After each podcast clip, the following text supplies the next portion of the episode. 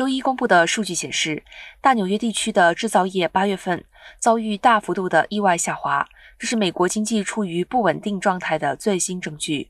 当天，纽约联储公布的帝国州制造业调查读数为负三十一点三，前值为十一点一，下滑了四十二个点。